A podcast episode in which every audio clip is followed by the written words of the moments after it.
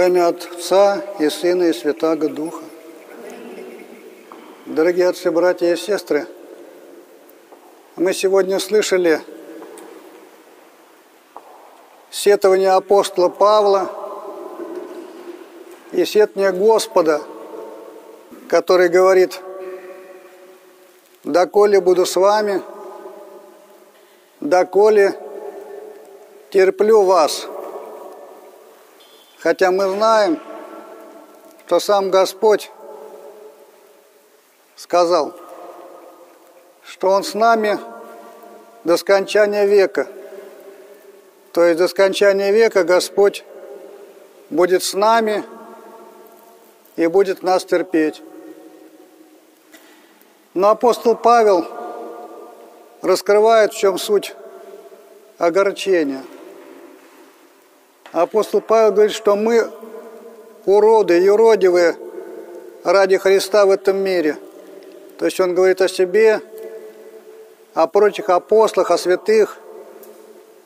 Он говорит, что они здесь, в этом мире, выглядят как безумные, не могут в этом мире устроиться, так скажем, по-хорошему. Наготуют, бедствуют – испытывают скорби, попираемы всеми, как прах, как мусор, прочими людьми. Вот такой путь святых в этом мире, а вы, говорите, у вас все нормально, вы хорошо устроились, вы умные. Но это относится, конечно, к нам, мы устроились в этом мире неплохо, и об этом больше и заботимся, и думаем, как нам устроиться здесь, в этом мире, а как попасть в тот мир и там устроиться, это у нас далеко не первая мысль. Вот апостол Павел по этому поводу очень сильно скорбит. Вот мы имеем иконостас, на котором изображены эти безумные святые. Вот и мы, которые стоим напротив них, очень благоразумные христиане, которые прекрасно научились служить и нашим, и вашим.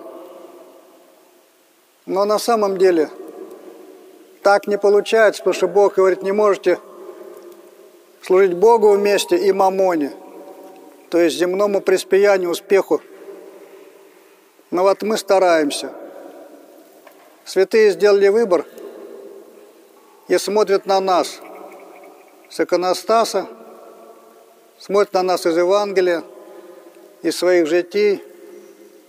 Конечно, нас много, и поэтому тех, кто мало, они выглядят не всегда убедительно. Что если кто-то выпадает из общего строя, он как-то вызывает сомнения, но святые выпадают, такие как апостол Павел. Конечно, в этом мире много безумных а святых мало. То есть не всякий безумный же потому самый святой. Но всякий святой в этом мире, как безумный, не вписывается в этот мир, в это благополучие. Вот сегодня мы слышим сетные Господа об его учениках, я уж не говорю о нас самих, а о святых апостолах, когда они не смогли знать беса из сына одного благочестивого человека. И когда Господь пришел, Он изгнал беса. А ученики спрашивают, почему мы не могли знать беса? Он говорит, за неверие ваше. Если бы имели веру, сказали бы горе сей, двигнися, и она бы передвинулась. В другом Евангелии говорит, что двигнися погрузить в море, она бы погрузилась в это море. Вот это слово иногда смущает.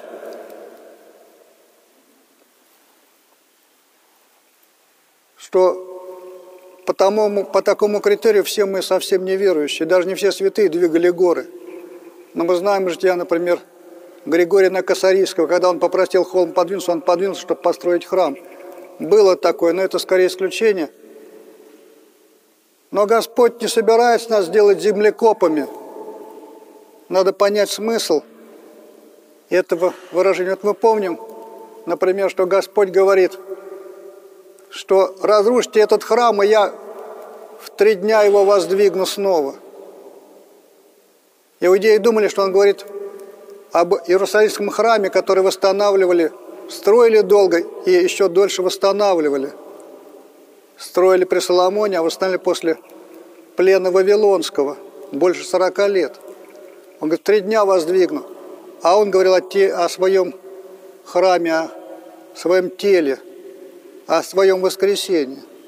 Но с другой стороны, как бы долго не строили строители, они храм такой каменный могут построить, а чтобы человека воскресить, современная наука не может мертвеца воскресить трехдневного. Это невозможно. То есть Бог говорит о гораздо больше. В другом месте Он говорит, ты, Петр, на всем камне сожижу церковь мою, но говорит не о Петре, который помер, а об исповедании Петра, который он произнес, что вот Христос, вот этот Иисус Назарет, это Христос, Сын Бога Живаго, то есть Божий Сын, сам Бог. Вот это исповедание.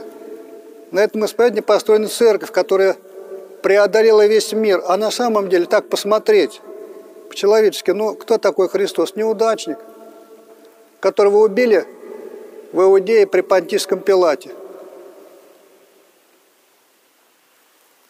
Исповедовать его Богом, но многие так и считают, что безумные люди исповедуют того, кого при, прибили там в свое время при римских прокураторах в далекой провинции Иудеи. Что это Бог, который сотворил весь мир, всем управляет. В это и сейчас людям плохо верится. Но такова церковь, и врата адова не одолеют ее. То есть о чем Господь говорит? Когда говорит Господь об этом холме, который сдвинется – то он не о холме говорит, собственно говоря, не об этом он говорит. Потому что сейчас есть такие экскаваторы, это двигают горы. Он посмотрите, какие сейчас горы насыпаны из руды, которые выкапывают из земли, целые горы. Но он говорит о том, что надо потопить наши грехи, которые действительно как горы по величине – вот это всякая наша греховность, наши страсти, их надо отодвинуть, от них отречься надо и утопить в море божественного милосердия. Вот об этом говорит Господь. А как технически это сделать?